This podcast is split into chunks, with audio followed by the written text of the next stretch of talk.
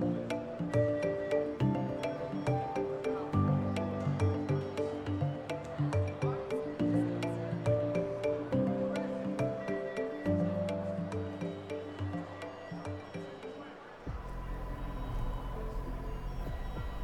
Lunes 5 eh, de octubre son aproximadamente las 8 menos 10 de la mañana aquí en la costa este de Estados Unidos, en Nueva York, y vemos cómo los futuros en Wall Street apuntan a subidas. El Dow Jones estaría sumando en estos momentos cerca de 214 puntos, el Standard Poor's de 500 arriba un 0,7%, el Nasdaq eh, compuesto sumando cerca de un 1%, mientras que el West Texas Intermediate se transa al alza en los 38,58 dólares el barril y también sube esa rentabilidad del bono americano a 10 años en una jornada en la que vamos a seguir muy atentos a la salud del presidente de Estados Unidos, Donald Trump, que recordemos eh, daba positivo por COVID-19 la semana pasada y en estos momentos se encuentra eh, hospitalizado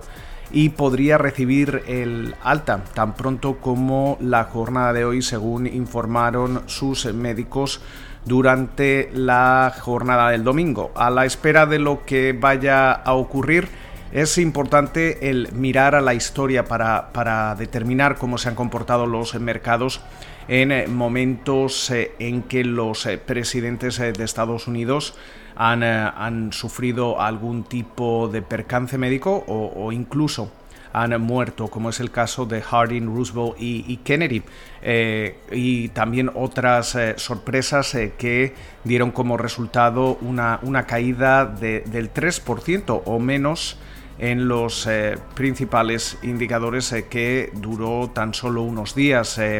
el, ataque al corazón que sufrió, por ejemplo, Eisenhower en 1955. Eh, fue, fue recibido, eso sí, con eh, descensos eh, de algo más del 5% que, que duraron varios meses, pero en estos momentos parece que existe cierto consenso a que ese mercado alcista va a continuar sobre todo eh, una vez que se celebren esas elecciones eh, presidenciales. Unas elecciones eh, presidenciales en las que parece que cada vez sigue habiendo más posibilidades de que veamos una barrida demócrata en la que el partido no solo se lleve la Casa Blanca con Joe Biden, sino que también controle tanto el Congreso como el Senado en el Capitolio. Este fin de semana veíamos también una encuesta realizada por NBC News y el Wall Street Journal justo unos días después de,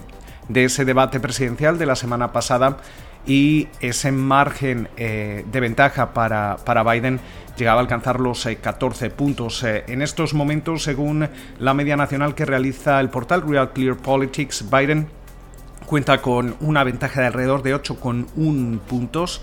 mientras eh, que la plataforma 538 eh, eh, también indica que el margen que separa a Biden de Trump es también de alrededor de 8 puntos. En, en una jornada en la que también vamos a tener que estar muy atentos a las negociaciones de eh, un próximo plan de, estímulo. La semana pasada la Cámara de Representantes ya aprobaba ese proyecto de ley de 2,2 billones con B de dólares. Durante el fin de semana, tanto la presidenta de la Cámara de Representantes, Nancy Pelosi,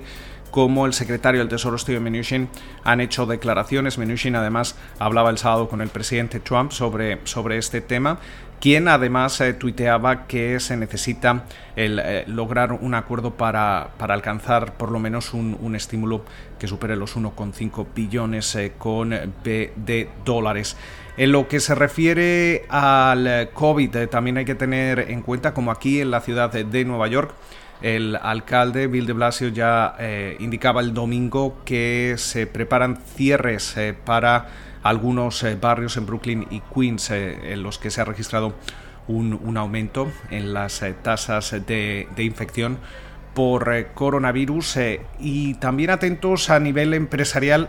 a algunas noticias interesantes, como por ejemplo esa operación que daba a conocer Bristol Myers, que va a comprar la biotecnológica Myocardia por 13 mil millones de dólares. Eh, mientras eh, tanto, también seguimos muy, muy atentos a Cineworld, que es la matriz eh, de los cines Regal aquí en Estados Unidos y que básicamente ha anunciado el, cierre de, sus salas Estamos hablando de ubicaciones en todo el país después de reabrir en, en agosto y esto podría poner presión también sobre, sobre otros eh, competidores como AMC Entertainment y, Cinemark. También hemos eh, conocido como Sony ha pedido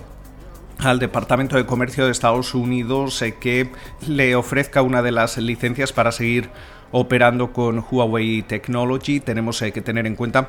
que Huawei es uno de sus eh, clientes más importantes en lo que se refiere a sensores de, imagen para teléfonos eh, móviles y mientras tanto también tenemos eh, que estar atentos a ese proceso en el que mm, los reguladores y también los legisladores buscan la posibilidad de mm, una división de, Facebook Hemos visto cómo durante el fin de semana los abogados de la red social daban a conocer un documento en el que indicaban que la posibilidad de separar Facebook de Instagram y WhatsApp eh, sería un eh, fracaso total. Con lo cual, muchísimas eh, referencias, veremos a ver cómo continúa la jornada, Esperemos, esperamos que pasen ustedes un feliz lunes y nos volvemos a escuchar durante la jornada de mañana martes.